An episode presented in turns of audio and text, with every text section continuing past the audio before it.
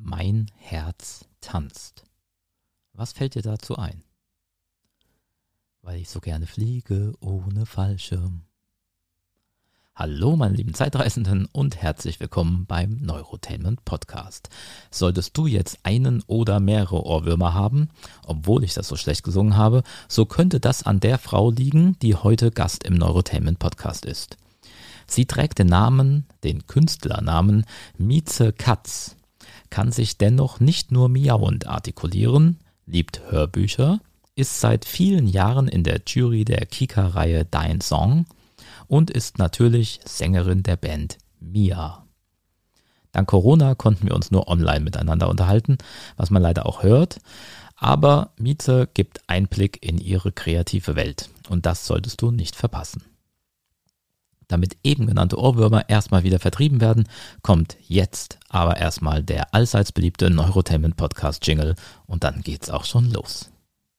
Eins, zwei, drei.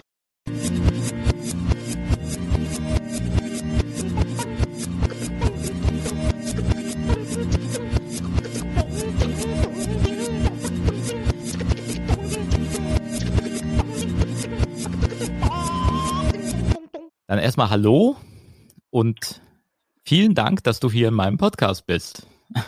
Ich freue mich hier zu sein. Eine super tolle Idee für einen Podcast und äh, ich konnte quasi nicht Nein sagen. Ich hatte auch gerade Zeit. Ja, sehr gut. Ja, ich, das ist ja das, sage ich mal, das Gute ähm, an der aktuellen Corona-Situation, der wir uns immer noch befinden, ähm, dass äh, viele Leute viel Zeit haben. Das geht ja wahrscheinlich auch so. Ja, aber ganz ehrlich, ich habe in dieser Zeit, also ihr hört jetzt nur unsere Stimmen, aber äh, wir äh, Videotelefonieren miteinander und ich kann das mittlerweile richtig genießen. Am Anfang fand ich das total befremdlich, so diese mhm. ganzen Zoom-Meetings. Ich finde es mittlerweile herrlich. Ich habe meinen Nagellack hier, ich habe mein Telefon dabei liegen, falls ich schnell was googeln will. Ich bin also sehr gemütlich hier äh, eingekuschelt und ich finde jetzt äh, diese Treffen via Zoom äh, sehr behaglich, nur zu empfehlen ja, ich habe mich auch dran gewöhnt und finde das auch ganz gut. Wir machen das jetzt auch in der Firma immer und so. Das ist durchaus möglich. Ähm, genau, Podcast ist ja auch gerade ein großes Ding. Du bist ja selbst auch Podcasterin. Ähm, den Abhören-Podcast ähm, machst du, indem du Hörbücher vorstellst. Wie bist denn du dazu gekommen? Also, was ist eigentlich dein Bezug zur Literatur? Also, war, wie, wie kam man darauf, dich zu fragen? Hörbücher, willst du das machen? Ja, was viele nicht wissen, ich bin in Bezug auf Hörbuch wirklich so ein kleiner Nerd. Also neben der Musik ist das Hörbuch an sich meine allergrößte Leidenschaft und ich habe auch viel, viel mehr Hörbücher ähm, zu Hause als Musik. Weil ich habe so viel Musik in meinem Kopf, ich kann nicht so viel davon hören. Das ganz ehrlich, es nervt mich. Ähm, und da, ich höre lieber Hörbücher und bewege mich ähm, mental irgendwie in diesen Welten und in dieser Sprache äh, mein absolutes Lieblingshörbuch ist äh, Der geschenkte Gaul von Hildegard Knef, gelesen von ihr selbst, ihre Biografie. Und ähm, eine Frau mit einer ganz eigenen Sprache und die in dieser Sprache dann eine Zeit lang mitschwimmen, mitleben zu dürfen, ich weiß nicht, es erfüllt mich einfach. Wahrscheinlich würden andere Leute sagen, nö, ich schlafe da immer ein. Das ist übrigens auch das häufigste, was ich zum Thema Hörbücher erzählt bekomme. Ich schlafe da immer ein. Wie machst denn du das? Ähm, aber ich liebe es einfach und es stört mich null, wenn ich bei einem Hörbuch einschlafe. Umso besser kann ich es umso öfter hören. Und ich habe ähm, das mal äh, meinen Freunden und meinem Umkreis erzählt, dass ich so ein großer Hörbuchfan bin und super gerne was in dem Bereich machen würde. Diese Szene ist klein und hart umkämpft. Also brauchen wir wirklich auch viel, viel Glück. Und ich hatte ein bisschen Glück. Ich habe die Sabine Bus kennengelernt, eine ganz tolle Frau, die ist wie so eine Art ähm, ähm, hier Oktopus in dieser Szene, also in dieser Hörbuchszene. Die kennt alle Sprecher, alle möglichen Autoren und Verlage und ist eine Frau, die viel, viel connected. Und die hat mich eingeladen zum Probesprechen, hat gesagt, ein Hörbuch habe ich gerade nicht für dich, aber ich mag deine Stimme. Was hältst du davon? Ein Hörbuch-Podcast. Und darüber kam es ja dann auch, dass ich dann doch tatsächlich äh, Kristen Rupanian, Cat Person, äh, eine Kurzgeschichte sprechen durfte. Ich durfte auch mit Kristen Rupanian sogar auf Lesetour gehen. Und ich durfte die Blondie-Biografie einsprechen von Debbie Harry, was natürlich ein Ritterschlag äh, für mich war und knallharte Arbeit. Man romantisiert ja, was man so gut findet, ne? Ach, schön ins Studio, gemütlich, das wird eine tolle Zeit, genüsslich lesen. Aber Hörbuch sprechen ist mehr als lesen, weil du musst mehr wissen als der Hörer. Das war sehr, eine sehr intensive Arbeit. Und so bin ich da quasi kopfüber in diese Welt eingetaucht. Und ich liebe sie. Es ist harte Arbeit, es ist viel Zeit. Also es ist ja wie bei dir mit den Filmen. Äh, du kannst jetzt ja nicht vorspulen. Du musst jede Minute angucken. Und so ist es auch mit den Hörbüchern. Man muss jede Minute hören. Zumindest betreibe ich das so. Und aber ich, ich liebe es. Es ist, ähm, mhm. es erfüllt mich einfach. Also ich höre ja auch ganz viele Hörbücher tatsächlich. Ähm, Aktuell? Ein Hörbuch öfters gehört habe ich allerdings noch nicht. Ähm, ich habe jetzt, also ich höre mich durch Autoren durch.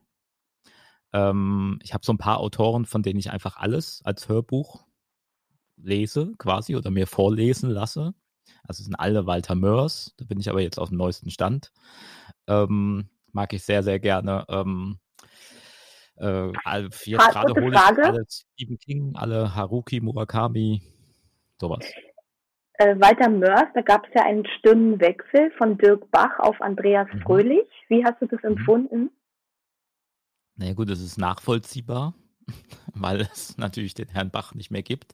Ich war sehr überrascht davon, wie unglaublich gut er das gemacht hat. Also ich habe ihn so gar nicht wahrgenommen davor, so. Wusste halt immer, ja, den, gibt's, aber ich hätte mir das nie vorstellen können, dass er sowas so gut kann.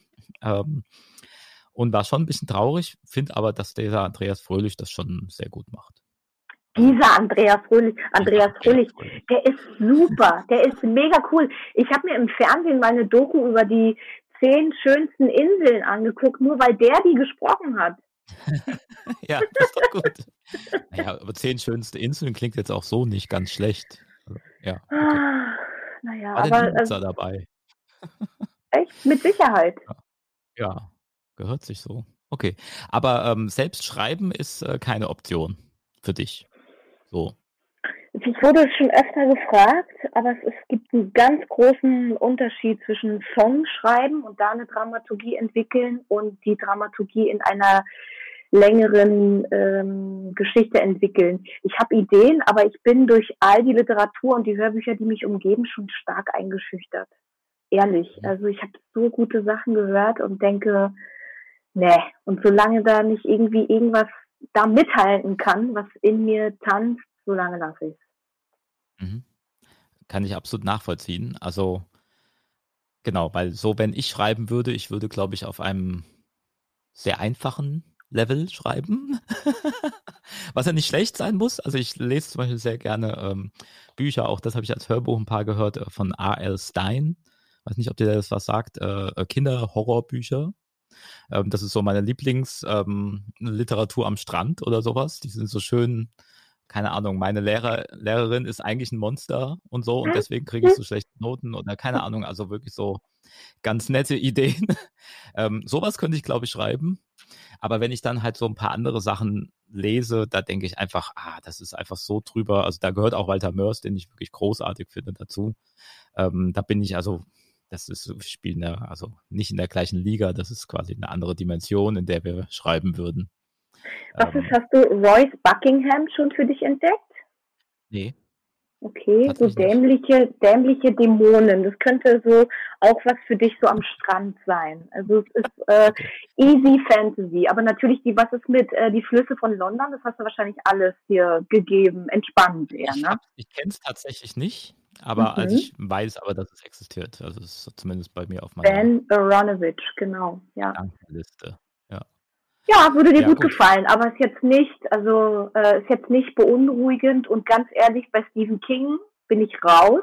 Ich hab, äh, hatte meine Stephen King Phase, ich glaube, bis ich 15 war oder so. Dann habe ich gelesen ähm, eine Kurzgeschichtensammlung und die Kurzgeschichte, die ich da gerade gelesen habe, hieß irgendwie bis zum, oh nee, ich weiß nicht mehr genau, irgendwas mit Morgengrauen oder ähm, und äh, in dem Buch stand, also es war gerade mega spannend, total krass. Die Oma wurde zum Monster und rannte hinter dem Kind quasi so her und der hatte so eine das Fiese bei Stephen King ist das Subtile, dass die Hälfte von dem Horror passiert in, im eigenen Kopf. Und in dem Buch stand jedenfalls, und das Telefon klingelte, und das Schlimme ist, in dem Moment klingelte mein Telefon. Das war der letzte Stephen King-Satz, den ich gelesen habe. Ich hatte einen Puls. Wirklich, ich ja. kann nicht mehr. Ich bin raus. Stephen King. Also ich habe ich hab die auch als Teenager tatsächlich äh, gelesen, viele einfach so. Ähm, und jetzt gerade bin ich dabei, in Hörbuchform quasi die Lücken zu schließen. Also nochmal in, in der Reihenfolge, wie er es geschrieben hat, weil die ja doch auch immer so ein bisschen Bezüge zueinander haben. Ähm, und deswegen hole ich jetzt quasi meine Lücken auf gerade. Okay, Aber, wo ist deine Grenze? Gibt es eine Horrorgrenze? Gibt es irgendwas zu Splatter, zu... Gibt es die? Nee, im Prinzip nicht. Also ich finde nur, dass, ähm, dass es dann ja nicht spannend ist. Ne? Also reiner Splatter ist ja nicht. Also bei Stephen King ist es ja auch so, das ist ja Friedhof der Kuscheltiere ist ja gar nicht gut, gar nicht mehr so gut am Ende. Ja, wenn es dann wirklich Action wird quasi, ähm, aber alles davor. Ja, also wenn es so ganz subtil, so was ist denn jetzt mit diesem Friedhof? Ist da was? Ja, so, also das ist eigentlich eher das, was ähm, irgendwie ganz äh, spannend ist. Sowas ich fand auch, ich habe auch Carrie gelesen und Carrie ist auch mhm. so krass geschrieben, ne? Und du spürst ja. die ganze Zeit dieses. Genau. Er, er, schafft sogar, also er ist der einzige Autor, den ich jetzt nennen könnte, deswegen mag ich ihn schon ganz gerne, wo ich mich mal beim Lesen erschrocken habe. Was ja quasi so ein Feature ist, was in einem Film quasi ja natürlich ganz einfach ist, ja. Ähm, aber bei einem Text, ja, also ähm, strange. Also, aber das muss ich ihm lassen, das hat funktioniert. So. Cool, das finde ich gut. Erinnerst du dich noch an die Stelle? Ähm, das muss irgendeine Kurzgeschichte gewesen sein, auch so eine mhm. Kurzgeschichtensammlung. Ich bin mir nicht ganz sicher. Ich, es könnte sein, dass es, ähm, da gibt es so eine Geschichte, wo einer um ein Haus herum äh, klettern muss, so an dem Haus Sims von einem Hochhaus. Und nur wenn er es schafft, praktisch auf die andere Seite zu kommen, dann rettet er seine Frau und ist mhm. schuldenfrei mhm. oder irgendwie sowas. Und es ist praktisch nicht möglich. Und dann gibt es da so eine Taube und sowas. So, jetzt aber, wenn wir gerade beim Schreiben sind, du schreibst ja aber, auch wenn du jetzt vielleicht noch keinen Roman geschrieben hast. Ich würde gerne mal so ein bisschen mit dir abnörden, wie du denn schreibst. Also, was machst du da? Also, das Witzige ist, also hier sieht man, wie ich schreibe. Ihr, ihr könnt es nur erahnen ich habe, ich bin analog unterwegs. Also die aller, allerersten Gedanken. Bücher sehe ich gerade, ne? Also. Genau, die allerersten also. Gedanken schreibe ich in, in ein Buch hinein. Und erst wenn es, ähm, wenn dieser Gedanke Bestand hat, dann wird er eingetippt und bekommt sowas wie eine Haltbarkeit. Aber es gibt ganz viel, es gibt Sätze, Gefühle, Momente, die so durch die Gegend schwirren. Und das Schöne ist, im Moment des Entstehens sind sie alle gleich viel wert. Also ich finde es total schön die Zeit, in der niemand äh, diese Texte bewertet. Nur ich muss dann in dem Moment mit diesen Texten leben oder darf. Weil natürlich in dem Moment, wo du sie teilst, wo du in den Proberaum gehst und die Jungs die hören und das versuchen auch zu empfinden oder in ihrem eigenen Leben ein Echo dazu suchen, da findet dann Wertung statt. Und wie viele Leute bis zu einer Veröffentlichung da noch drauf hören. Und ich finde null schlimm, wenn ähm, jemand aufs Album hört und sagt, ah, ich muss bei dem Lied an das und das denken und zum Beispiel was ganz anderes hereininterpretiert, als ich so gedacht habe. Aber wie gesagt, die allerersten Gedanken fliegen mir einfach zu. Also das kann jetzt in unserem Gespräch sein, dass, dass ich da rausgehe und dann merke ich morgen, irgendwas ist so haften geblieben. Das sind Worte, Gefühle, die bleiben. Mhm. Also das heißt, du hast diese Bücher auch immer mit der dabei, du hast immer was ja. zum Schreiben. Ja, also auch ja. wenn du jetzt spazieren gehst oder was weiß ich, dann würdest du dann, wenn dir was einfällt, praktisch dein Buch zücken und mal ganz kurz sagen, warte mal ganz kurz, ich schreibe das mal auf. Oder kann ich mir das so vorstellen? Genau, entweder ich schreibe es auf, also ich habe immer ein Buch zum Schreiben mit, oder ich mache mir schnell eine Sprachnotiz, wenn es halt schneller gehen muss. Ansonsten genieße ich auch zum Glück noch das Schreiben. Ich genieße es und mal dann da mal einen Buchstaben länger und also das ist äh, Schreiben ist für mich auch eine, eine tatsächlich eine sinnliche und wohlige Erfahrung. Ich habe, ähm, ich brauche das Leid nicht, um gut schreiben zu können.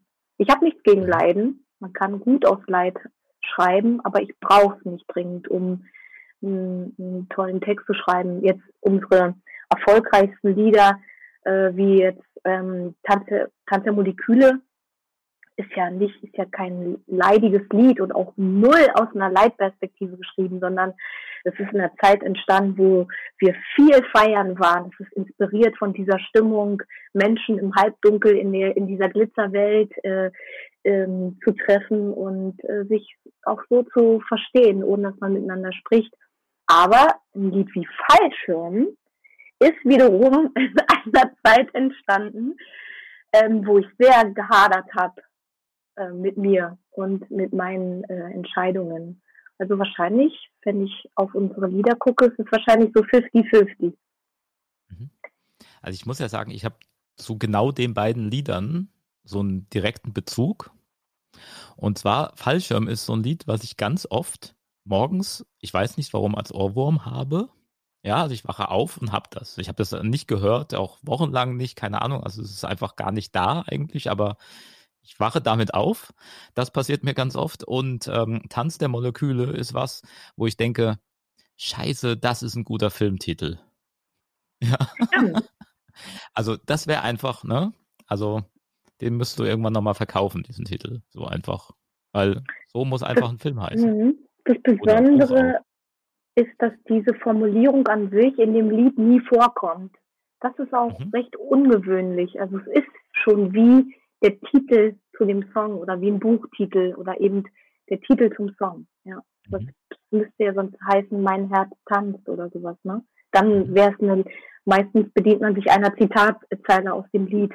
Das Geile ist, wir hatten ja mal bei ähm, Dein Song einen Kandidaten mit äh, einem Lied, das Fallschirm heißt. Und das finde ich mhm. schon stark. Das ähm, dass ich natürlich sofort an Fallschirmen denke. Und Ole, Ole Specht, mein Kollege, mir zuflüsterte, ich muss immer an dein Fallschirmlied denken, wenn irgendjemand anders mir ein Lied präsentiert, was du heißt. Und dann hat er gesagt, ja, scheiße, das bin ich auch. das kriegt ja auch hin, die sind doch super.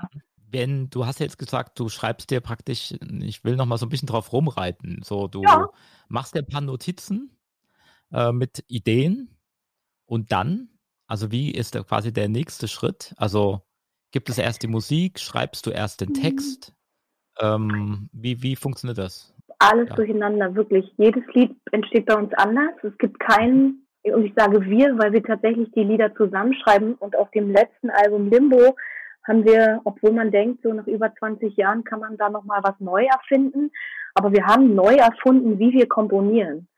Also äh, noch nie haben die Jungs zum Beispiel so viele Textideen auch reingegeben. Ähm, und da habe ich gemerkt, das ist was, was mir auch richtig viel Spaß macht. Gib mir eine Idee und ich führe sie weiter, führe sie zu Ende. Ich, lehr, ich lehre diese Idee, ähm, wie sie läuft und wie sie tanzt. Das macht mir richtig, richtig Spaß. Ähm, ja, und ansonsten ist es super unordentlich. Bei einem Lied wie Mein Freund da habe ich die komplette Gesangsmelodie und den kompletten Text fertig gehabt. Und bin dann mhm. damit zu den Jungs und habe gesagt, hab ein Lied, brauche Musik. Dann haben die da die Musik drauf komponiert. Bei einem ähm, Lied, wir haben ein ganz trauriges Lied, Rien ne va plus heißt es. Und da habe ich ähm, auf dem Piano drei winzig kleine Töne dazu gespielt und hatte aber die Gesangsmelodie und den Text mit. Und da, sowas hören sich die Jungs dann an und fühlen das im besten Fall und haben das so liebevoll und wertvoll angefasst und äh, komponiert. Ich kann das Lied kaum hören oder singen, weil es so gefühlvoll ist und noch deswegen noch tiefer in mein System vordringt. Ich dann immer heulen muss, wenn ich das höre. Und dann gibt's aber auch Lieder, wie jetzt zum Beispiel, was haben denn die Jungs am weitesten komponiert? Also zum Beispiel bei Fallschirm haben sie ähm, die größten Strecken der Gesangsmelo komponiert und ich habe den Text darauf geschrieben und ich fand es richtig schwer. Dann kam eine super geile Musikskizze von den Jungs zu mir und ich habe gefühlt, es ist ein starkes Lied. ich habe angefangen, äh, die Strophe darauf zu entwickeln und dann schon am nächsten Tag haben wir gesagt, wir haben aber schon eine, wir haben eine Melodie für den Refrain, wir haben eine Melodie, das ist die geilste Gesangsmelodie. Und ich so, ey, ist aber super schwer darauf zu texten. Ja, aber das und dann habe ich die Herausforderung angenommen und dann diesen Text äh, darauf mhm. getextet. Und ich überlege, wo es gibt halt auch Sachen, da da kommen die Jungs und zum Beispiel Kopfüber so ein Lied, das ist das erste Lied ähm, vom Limbo-Album, von unserem äh, letzten Album, das ist das erste Lied, was wir geschrieben haben für dieses Album und das erste Lied, was wir veröffentlicht haben. Und da äh, war die Musik da und wir haben das dann gefühlt. Und wenn wir vier Menschen, die wir so unterschiedlich sind, in einen Raum kommen, ein Lied hören und das, dieses Lied fühlen und die Worte dann dazu zusammenfinden, da hat Andi zum Beispiel die erste Zeile zugeschrieben, äh, Knie aus Papier. Und dann haben wir das, das haben wir gefühlt.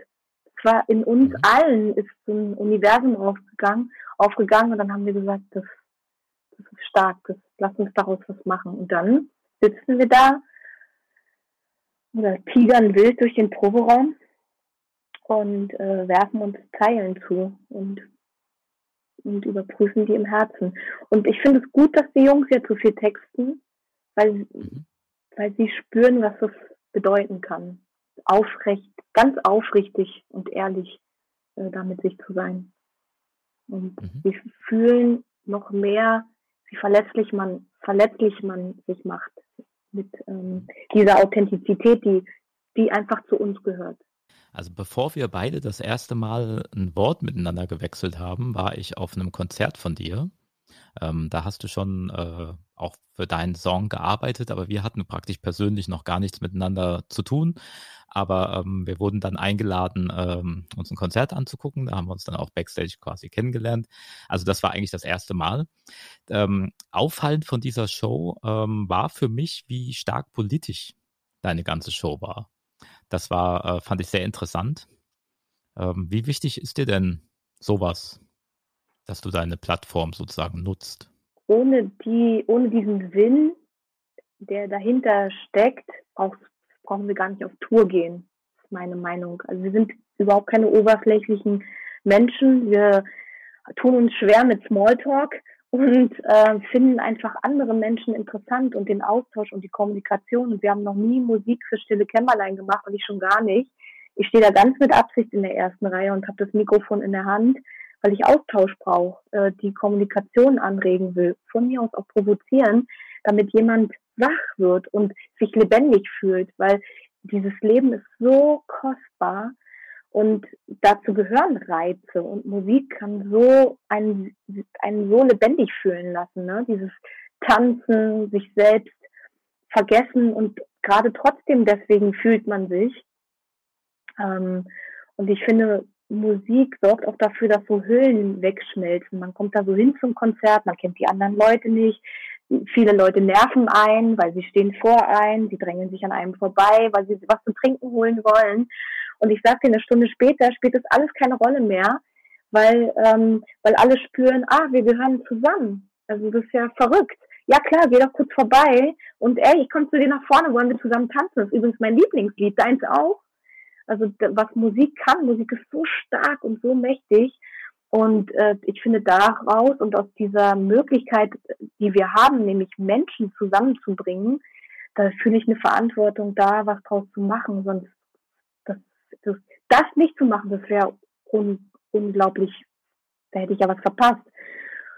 Und ja, ich meine, wer sich unsere ersten Platten anhört, der weiß, woher wir kommen und der weiß, was zu uns gehört. Also wir mussten diese Platten nicht reproduzieren, weil wir haben sie gemacht und du hast ja auch gehört, wir spielen so viele Lieder, äh, ob das verrückt ist, ob das Machtspiele ist. Wir haben gerade wieder Protest ins Programm genommen. Und es gibt viel Redebedarf, viel, worüber wir uns alle austauschen sollten. Und wir haben die Möglichkeit, diese Gespräche auf Augenhöhe anzustoßen. Und deshalb machen wir das. All die Fragen, die uns umtreiben, teilen wir mit den Menschen, die wir treffen. Mhm. Also dieser Podcast ist ja auch ein Science-Fiction-Podcast. Das heißt, es geht im Prinzip auch ein bisschen um die Zukunft. Und Politik hat ja auch immer was mit Zukunft zu tun. Wie siehst du denn die Zukunft? Gerade bin ich besorgt, weil ich glaube, dass Corona der Deckmantel ist für viele Dinge, ähm, die ich nicht haben möchte. Ich glaube, dass die Idee des gläsernden, transparenten Menschen äh, ganz, ganz doll vorangetrieben wird. Und ich glaube, dass in Zukunft werden Ausweise gechippt sein, weil es wird ja ganz wichtig sein zu wissen, wer ist denn schon geimpft, wer ist denn immun, wer, wer hat denn was für einen Virusstatus, wer darf denn wo rein ins Theater, wenn du geimpft bist, wenn nicht, dann nicht. Und dann wird es Leute geben, die sagen, ja, wie wollen wir das denn lösen? Ja, lasst uns doch über den Ausweis machen, easy. Und so fängt es dann an. Also und ähm, dann gibt's aktuell gibt's ja gerade wieder Ausgangssperren. Ähm, ja, dann lass uns doch gleich viel mehr Überwachungskameras aufbauen, weil das muss man ja dann auch, finde ich, überprüfen und bestrafen. Ich sage das, weil ich glaube, so werden jetzt äh, in naher Zukunft viele Menschen äh, argumentieren, um mehr überwachen zu können, mehr schauen zu können, wie sich Menschen wo bewegen. Es ist verrückt. Aber auf der anderen Seite treibt der Mensch es auch selbst voran. Ich würde mir nie eine Alexa in die Wohnung stellen, ähm, weil und dafür noch so viel Gold bezahlen. Ich meine, die, das ist der Wahnsinn, dass das funktioniert. Das ist ja schon die Science-Fiction-Story an sich. Menschen, die sagen, ja, stell mir eine Kamera hier rein, stell mir ein Mikro, hör mich ab, schau mich an. Ich habe nichts zu verbergen.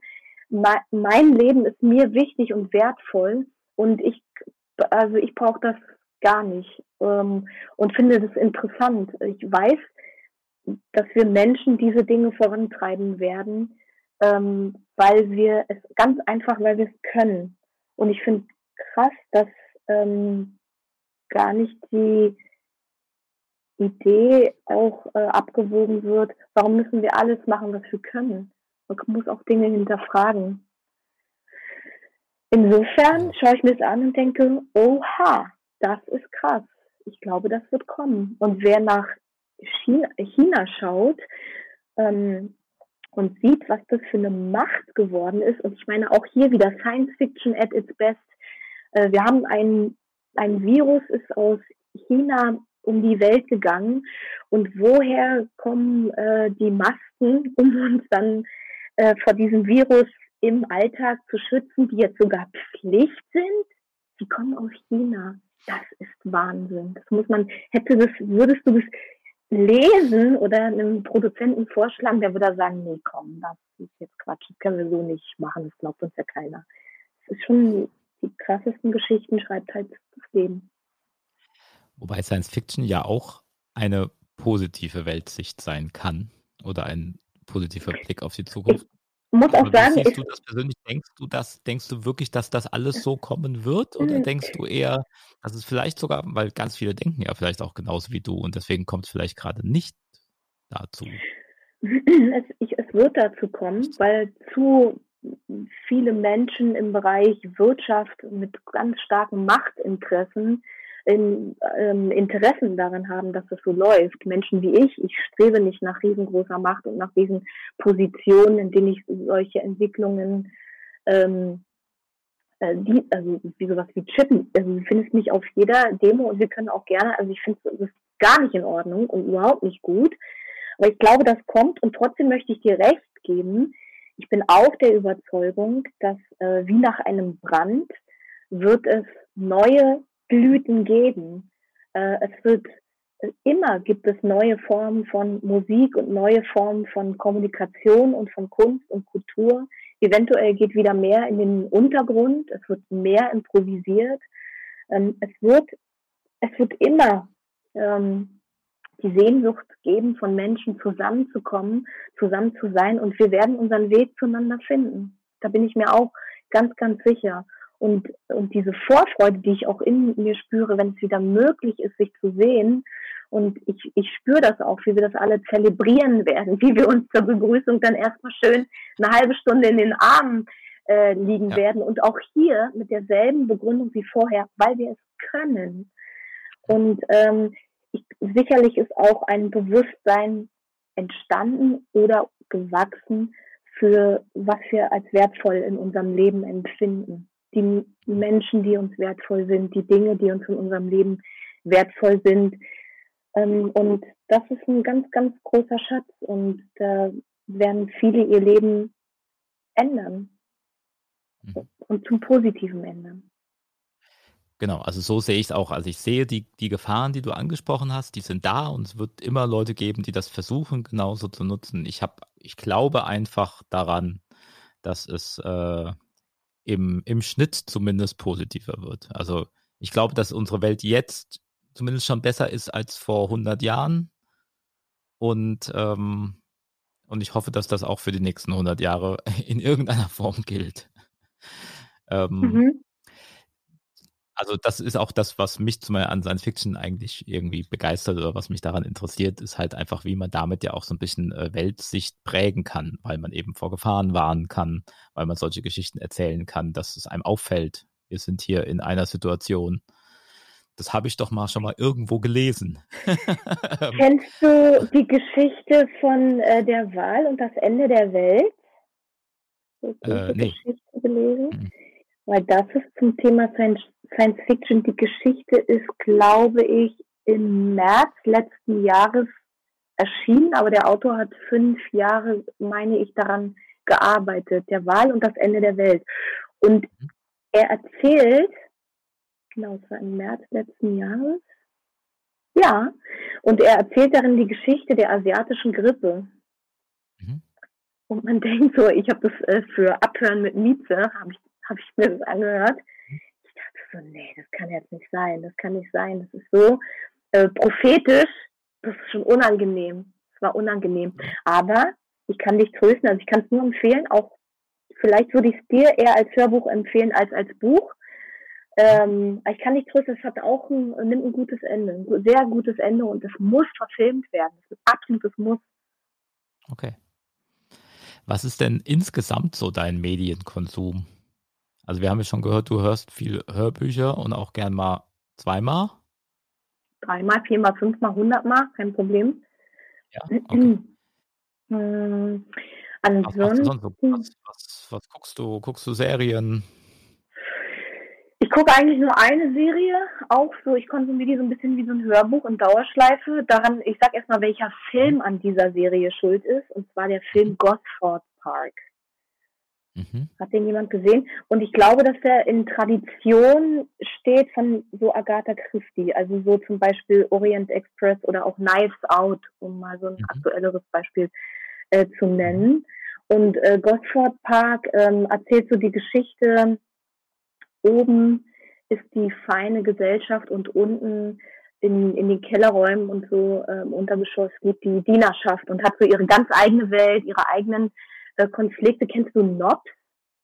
Auch ein nee. Wahnsinnsfilm. Äh, okay, und jedenfalls dieser Film, Gosford Park, ist schuld daran, dass ich Downton Abbey ähm, ah, ja. geschaut habe, slash schaue. Also auch da kenne ich jede Folge und finde es aber cool, ähm, die von vorne zu schauen und immer wieder, wie aber so ist es ja wahrscheinlich mit allen, die Serien mögen. Man kennt die Leute, ich kenne die Leute, ich weiß, welche Probleme die miteinander haben und dass sich das dann auflösen wird und so. Das finde ich, ähm, das finde ich entspannend. Und ansonsten, ich glaube, die letzte Serie, die ich geguckt habe, war tatsächlich Four Blocks. Mhm. Ähm, okay, da habe ich noch keine Meinung zu. Und dann habe ich Homecoming mit Julia Roberts angefangen. Und oh, ich bin dann, ich glaube, ich habe mir vier Folgen gegeben und dann das war's. Ich habe irgendwann mal habe ich die Entscheidung in meinem Leben getroffen, ein Buch, was mir schlechte Laune macht, lege ich beiseite. Einen Film, den ich scheiße finde, oder eine Serie schalte ich aus. Diese, mhm. ich, ich habe mich eine Zeit lang mal durchgebissen und dann denke ich mir so, nee, es war meine Lebenszeit. Sorry. Also, also ich kenne das Problem. Ich habe das auch erst in letzter Zeit, dass ich einfach Sachen, wo ich jetzt merke, ich glaube, ich habe es kapiert, das bringt mir jetzt nichts weiter, dann also es fällt mir immer noch schwer, ich habe auch immer noch ein schlechtes Gewissen. Down. aber ähm, ja, genau. Aber Hast du Homecoming Sachen, gesehen? Nee, kenne ich tatsächlich okay. auch nicht. Du, weißt du, das Gute ist, du wirst dir deine Lebenszeit damit jetzt nicht mehr versauen, weil ich möchte dir von vornherein diese Serie ausreden. Gib's dir einfach nicht. Die Musik tut so, als würde irgendwas dahinter stecken du, du, du, du, lange Bilder, 25 Minuten, eine Folge. Uh, was für ein Cliffhanger. Don't, nein. Okay. Ja, Aber ich bin offen für Empfehlungen. Ja, sag an. Die einzige Serie, die ich immer wieder gucken kann, äh, ist Twin Peaks. Krass. Das ist tatsächlich was, das kann ich so alle zwei, drei Jahre habe ich Lust, das einfach nochmal von vorne zu gucken. Da ist Top-Video, also Top-Serie. In jeder Form. Top-Film. Mhm. Ja, also Wir hatten mal, die, die, äh, wie, darf ich mal ne? fragen? Die ist äh, fantastisch. Die ist, äh, bitte, Aus Science-Fiction-Sicht, wie ja. findest du, ähm, wie, wie hieß es nochmal, äh, XY, die Akten des, des, FBI oder so, wie hießen das nochmal? Akte X. Also, Akte X, ja, oder, ja du hast recht. Wie, ja. wie fandest du das? Das habe ich im Fernsehen gesehen. Das gibt es ja momentan nirgendwo zum Streamen. Sonst würde ich das gerne nochmal, das wäre sowas, das würde ich, glaube ich, gerne mal so nachholen. So, mal in richtig. Also, weil im Fernsehen, da verpasst man ja eine Folge und da ist man irgendwie raus oder keine Ahnung. Da. Ähm, das wäre, wäre eine Serie, die würde ich, glaube ich, nochmal versuchen, von Folge 1 durchzuziehen. Wir hatten früher Aber, so ähm, ähm, wöchentliche äh, Akte X-Treffen. Das war herrlich. Und so finde ich äh, Serien dann auch äh, genussvoll. Also zusammenkommen, wir saßen da rum, Chips, haben gequatscht, oh, das war ruhig. Das war total ähm, herrlich. Ich habe da sehr gute Erinnerungen. Und wenn man dann eben diese Charakter, die werden ja, das wären ja Menschen für einen, ne? Äh, ich finde es immer sehr witzig, wenn man die dann äh, sich auch amüsiert über die und so. Aber ich denke da gerne dran zurück, an das äh, sich treffen und so Serien zusammen gucken und sich so äh, darüber amüsieren. Finde ich irgendwie gesellig. Mhm. Du bist ja selbst äh, auch oft im Fernsehen zu sehen. Unter anderem kennen wir uns ja auch daher. Ähm, bist du gerne vor der Kamera? Also ich mag Fernsehen. Ist das so ähnlich wie eine, wie eine Showbühne? Ja. Hm, das bei mir ist noch klar, ich weiß jetzt nicht, ob es ein Problem ist, aber es ist eine Tatsache, dass ich die Kamera vergesse. Also das, äh, während ich mir auf der Bühne immer des Publikums bewusst bin. Aber im Fernsehen bin ich mir dessen nicht immer bewusst. Das ist so. Ich weiß jetzt nicht, ob wie das zu bewerten mhm. ist. Ähm, aber ich bin, ich bin ja ein Kind der 90er. Das heißt, ich bin ja ein TV-Kind. Ich bin irgendwie nach der Schule nach Hause gekommen und hab, da gab es ja auch noch sämtliche Talkshows. Ich kenne sie alle. Und diese Barbara Salisch-Geschichten und General Hospital und ein Trio mit vier Fäusten und hart aber herzlich und so, das war ja dann quasi die Belohnung nach einem harten Schultag. Das heißt, ich bin jemand, ich finde ähm, Fernsehen total super und interessiere mich sehr dafür, wie wird Fernsehen gemacht. Und dieser Blick hinter die Kulissen, das finde ich einfach immer noch spannend. Und gerade bei einer Sendung äh, wie Dein Song, da dabei sein zu können, weil ich finde, man merkt einer Sendung an, wie ist die Stimmung hinter den Kulissen. Also, und die ist bei uns einfach gut. die Stimmung. Die ist bei deinen Songs ja. sehr gut. Das kann man wirklich sagen. Und nicht nur, weil wir da mitmachen. Die ja, ist wirklich das gut. Was richtig genau. Wertvolles. Und deshalb ja. äh, bin ich so einfach, ich bin einfach glücklich, Teil ähm, dieser Geschichte zu sein und so viele spannende Menschen da kennenzulernen. Und was ich sehr, sehr liebe, ist eben auch mein Part. So sehe ich mich da in dieser Jury, ähm, die, die Kleinen da ganz groß zu machen, den Mut zu machen, die, die ernst zu nehmen und ganz, wirklich ganz, ähm, denen ganz tolles Gefühl zu geben für die Zukunft. Mach das, glaub an dich, du bist schon toll. Und ähm, weil da kommen ja viele hin und wissen gar nicht, darf ich das? Darf ich denn was machen, was mich so glücklich macht? Muss ich nicht BWL studieren? Und vielen Menschen können wir da das Gefühl geben, du bist, also auch sagen, aufrichtig sagen, du bist talentiert und du darfst etwas in deinem Leben machen, was dich glücklich macht. Das finde ich fürs Leben mhm. so eine geile Message, also niemand kommt glücklicher dann eben auch von der Arbeit nach Hause, wenn er liebt, was er tut. Und die Suche danach ist steinig, ist hart, klar. Wenn unser Gespräch jetzt gleich vorbei ist, was steht als nächstes für dich an? tatsächlich ähm, morgen MoMA. Es gibt ein paar ähm, sehr nette Termine rund um ein Lied, was ich mit Ich und Herr Meier, eine Kinderliederband, ähm, gemacht habe. Ein Lied zum Thema Händewaschen und Hygiene. Ich finde es total geil, das so laut zu sagen, weil man denkt, what? Wie kann man denn darüber ein Lied machen? Das geht überhaupt nicht, ein absolutes No-Go. Also ist es ein Top-Thema für mich.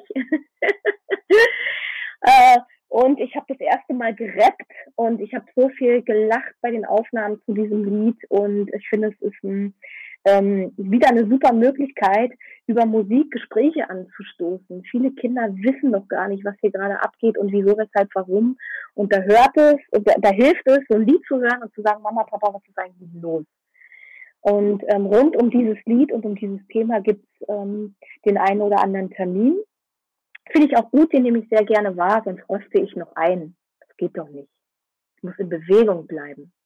In den meisten Podcasts, die ich höre, gibt es immer ähm, am Ende die Frage nach einem Deep Cut. Das ist, hat sich irgendwie so äh, rumgesprochen, dass das jetzt irgendwie in ist. Ähm, also ein, ein Tipp sozusagen, ähm, der so in die Tiefe geht. Ähm, dein Lieblingssong von Mia, den wir uns mal anhören könnten, den man vielleicht jetzt nicht so kennt. Vielleicht etwas, was nicht als Single erschienen ist oder so. Irgendwas, was der Hörer oder die Hörerin dieser Sendung jetzt, wenn es vorbei ist, bei Apple Music eingeben kann. Oh, echt? Also es kann. gibt so ein Lied, das äh, zwei Lieder, drei Lieder. Oh, scheiße. also, ähm, wer, also ich liebe das Lied Reisen. Das, kann ich, das ist, ich kann mhm. einfach selber hören, selber fühlen. Reisen ist genial. Ich liebe Sorgenfalter. Und wer mal ganz traurig sein will oder traurig ist und was Trauriges hören muss, der muss brüchiges Eis hören. Das ist hart. Das ist krass. Mhm. Ja. Reisen, Sorgenfalter, brüchiges Eis. Okay, also dann merken wir uns jetzt, also ne, wenn, die jetzt, wenn diese Folge vorbei ist, MIA eingeben, was überhaupt nicht funktioniert, weil man dann nämlich auch Missing in Acton vorgeschlagen bekommt. ähm, äh, die finde ich aber sehr gut auch. Ähm, ist das ein Problem für euch eigentlich, dass es da quasi eine sehr nahe Namensverwandtschaft äh, rappender Art gibt? Nee, es wird nur langsam mal Zeit, dass wir zusammenfinden. es ist so geil. Wir haben ähm, schon diverse Autogrammwünsche in ihrem Sinne natürlich beantwortet. Das machen wir auch gerne. Und äh, es gab auch schon Merchandise, wo so ähm, ihre Schriftzüge und unsere Schriftzüge so ähm, verbunden wurden. Und da hat jemand quasi so Schwarzmarkt-Merchandise gemacht und wusste eben selber nicht so genau, was gehört eigentlich zu wem. Und dann hat er einfach so einen Mischmasch gemacht. Total geil. Das meiste davon haben wir einfach selber gekauft und äh, finden es einfach super es ist ja auch schwierig, ne? MIA und entweder M.I.A. oder MIA. Ne? Das ist ja auch schon der ganze Unterschied. Und das können halt diese ganzen Streaming-Dinger nicht auseinanderhalten. Ja. ach so, stimmt. Okay, im Netz hilft, ja, hast du recht. Was würdest du denn äh, eingeben? Hilft es denn, wenn man MIA. eingibt? Nee, also ich glaube, man kriegt immer beides empfohlen. Also man muss dann halt einfach auf euch klicken. Also das ist es. Uns klicken oder Mia und dann Reisen, Mia Sorgenfalter oder Mia brüchiges Ei. Okay, gut, dann machen wir das jetzt. Ähm, ihr alle da draußen. Und ich danke dir äh, sehr für dieses Gespräch. Ich danke dir. Ach, jetzt muss ich doch mal, doch eine Sache muss ich noch mal loswerden. Ich habe nämlich ganz lange ähm, immer meine Sendung beendet damit, indem ich meine Gäste gefragt habe, was denn der Sinn des Lebens ist. Und das habe ich dann irgendwann aufgehört, weil ich das Gefühl hatte, die Leute vollkommen zu überfordern. Aber ich habe das Gefühl, ähm, vielleicht kommt bei dir was, du kriegst es, glaube ich, hin. Was ist in deiner Meinung nach der Sinn des Lebens? Darauf kann es nur eine Antwort geben und die lautet 42.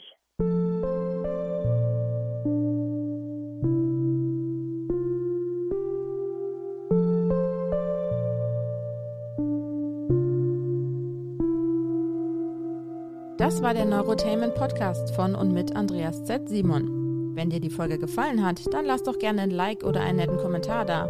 damit auch andere den Podcast besser finden können. Und wenn du noch nicht genug hast, dann melde dich für den Neurotainment Newsletter an und sei immer auf den neuesten Stand von Andreas Projekten wie T gleich E durch X Quadrat und Space Cabody. Na, gespannt, was das heißt? Dann schnell anmelden. Und psst, als Abonnent des Newsletters bekommst du 10% bei munavu.com. Also gleich abonnieren und reinschauen. Hier wird geredet, diskutiert und philosophiert. Verschiedene Menschen, die streben nach ihrem Sinn im Leben.